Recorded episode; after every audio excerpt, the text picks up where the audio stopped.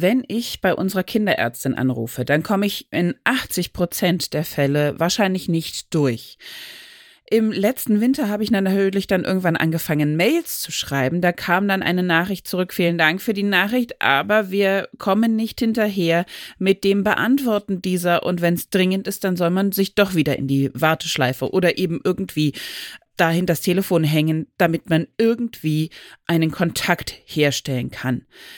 Von den vollen Wartezimmern und den noch übervolleren Kindernotaufnahmen wollen wir hier jetzt an der Stelle gar nicht reden, aber ihr bekommt den richtigen Eindruck, worum es heute geht. Eine Dosis Wissen, der Podcast für Health Professionals. Guten Morgen und willkommen zu Ne Dosis Wissen, dem täglichen Podcast für das Gesundheitswesen. Ne Dosis Wissen gibt's immer werktags ab 6 in der Früh in kompakten 10 Minuten. Mein Name ist Laura Weisenburger. Ich bin Ärztin und wissenschaftliche Redakteurin im Team der Apothekenumschau und heute ist Mittwoch, der 1. November. Ein Podcast von gesundheithören.de und Apothekenumschau Pro. Und nach diesem kleinen Stimmungsbild, in das ich jetzt euch reingezogen habe mit dem Einstieg, ist auch klar, worum es heute gehen soll, nämlich um die kinderärztliche Versorgung. Die könnte sich nämlich ein bisschen verändern. Es wird nämlich gerade getestet, ist es möglich, auch mit Kindern, also für Kinder und Jugendliche, Videosprechstunden durchzuführen. Das würde ja vielleicht nicht nur die Situation in den Praxen selber ein bisschen entspannen, einfach weil da weniger Menschen sind. Muss natürlich trotzdem jemand alles durchführen, diese Sprechstunden.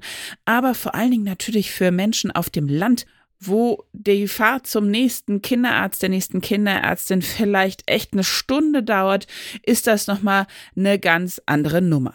Und was dabei gut klappt und was vielleicht aber auch gar nicht so gut klappt, darüber haben wir natürlich auch mit zwei Experten heute gesprochen. Einmal mit Dr. Michael Achenbach, er ist Facharzt für Kinder- und Jugendmedizin und Inhaber einer Praxis in Plettenberg und Alexander Kowalski.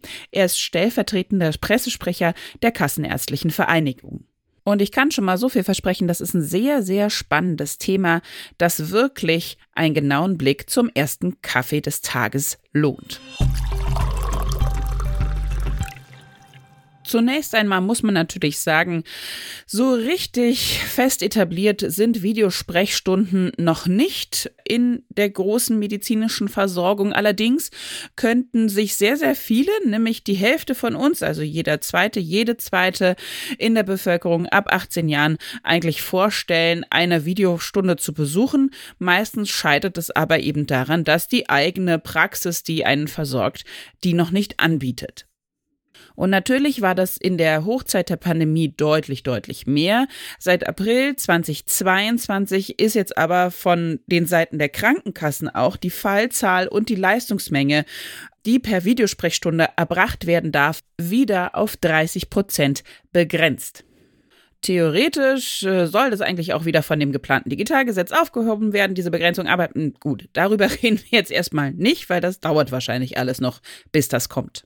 Jetzt nämlich zum eigentlichen Punkt. Es gibt eben diese Sprechstunden auch jetzt immer mehr für Kinder und Jugendliche. Und dafür gibt es sogar richtig entwickelte Apps, mit denen sich dann diese Videosprechstunden durchführen lassen.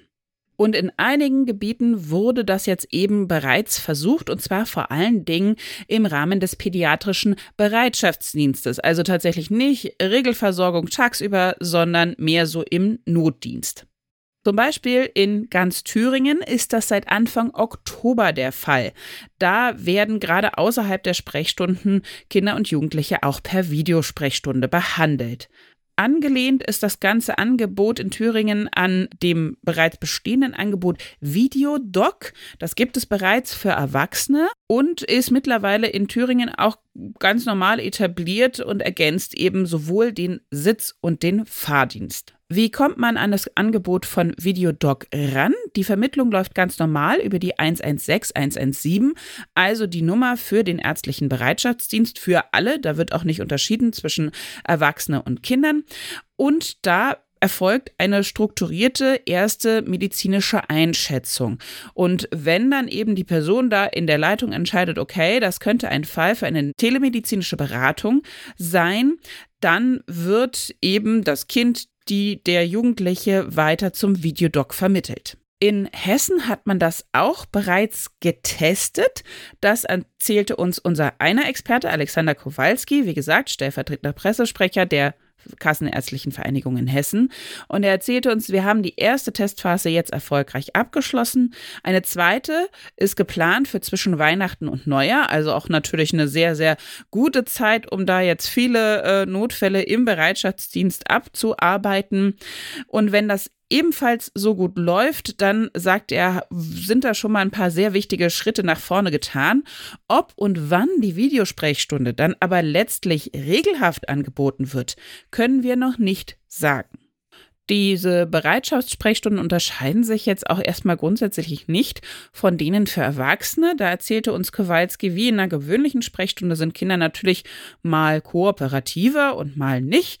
Abhängig vom Alter der Kinder sind vor allen Dingen die Eltern die Ansprechpartner während der Durchführung dieser Videosprechstunde. Man muss dann eben die Symptomatik schildern, den Zustand des Kindes erklären. Erwachsene können natürlich für sich selbst sprechen, logisch. Die eigentliche Diagnostik ist aber bei Kindern und Erwachsenen Erwachsenen prinzipiell gleich. Und jetzt natürlich die ganz entscheidende Frage, die ihr euch vielleicht auch schon gestellt habt. Für welche Fälle ist denn diese kinderärztliche Videosprechstunde wirklich geeignet? Was kann ich da alles machen? Kowalski sagte uns, ja, besonders gut lassen sich natürlich Erkältungssymptome, Hautausschläge oder auch Augenbeschwerden diagnostizieren. Ja, zum Beispiel eine Bindehautentzündung per Video, das kann man erkennen. Und darüber hinaus kann man auch immer eine Beratung zur Medikamentengabe machen. Unser zweiter Experte, Michael Achenbach, sieht das mh, hm, nicht ganz so sehr. Er ist, wie gesagt, auch Facharzt für Kinder- und Jugendmedizin in Plettenberg, gleichzeitig auch Pressesprecher des Berufsverbands der Kinder- und Jugendärzte in Westfalen-Lippe.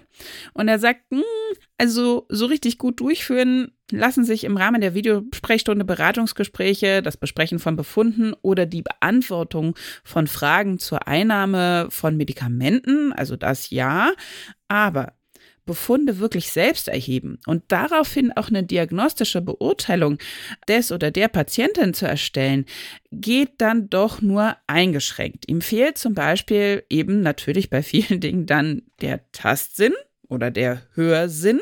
Ja, so unmittelbare Eindrücke hat man natürlich in der Videosprechstunde nicht. Und er sagte auch gerade bei einem gewöhnlichen Erkältungsinfekt, bei dem sich die Frage stellt, ob es wirklich nur eine Erkältung ist oder ob es schon auf die Bronchien geht, muss ich mit dem Stethoskop die Lunge abhören. Und das kann ich in der Videosprechstunde logischerweise nicht. Und er betonte nochmal definitiv nicht geeignet sind alle Sachen, die größere Verletzungen haben, also Wunden mit Blutungen, Schmerzen im Skelettapparat, äh, Fälle von ganz akuten Infekten mit einem sehr schlechten, anhaltenden Allgemeinzustand des Kindes, bei sehr, sehr hohem Fieber oder akuten, schweren Verletzungen.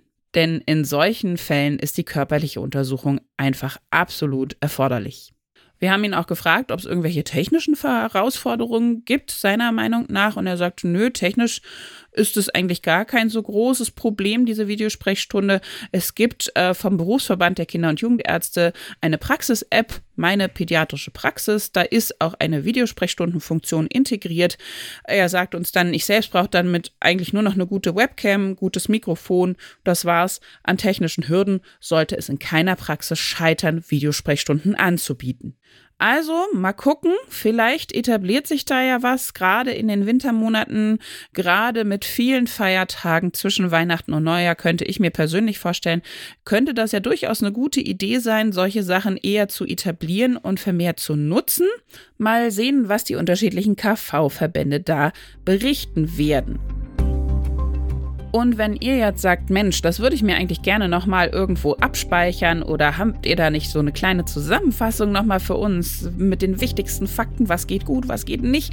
Ja, wir haben das ab jetzt. Wir sind gar relativ neu, erst seit einer Woche bei Instagram live. Da könnt ihr uns finden unter den Namen, den ihr jetzt hier auch gesucht habt, nämlich eine Dosis Wissen. Und da arbeiten wir alle Folgen auch nochmal ein bisschen auf für euch. Man kann sich dann Dinge abspeichern. Man kann das natürlich auch gerne teilen, so wie diese Folge jetzt hier natürlich auch, sich verschicken und teilen lässt. Also schaut da einfach gerne mal vorbei und folgt unserem Kanal. Ein Podcast von gesundheithören.de und Apothekenumschau Pro.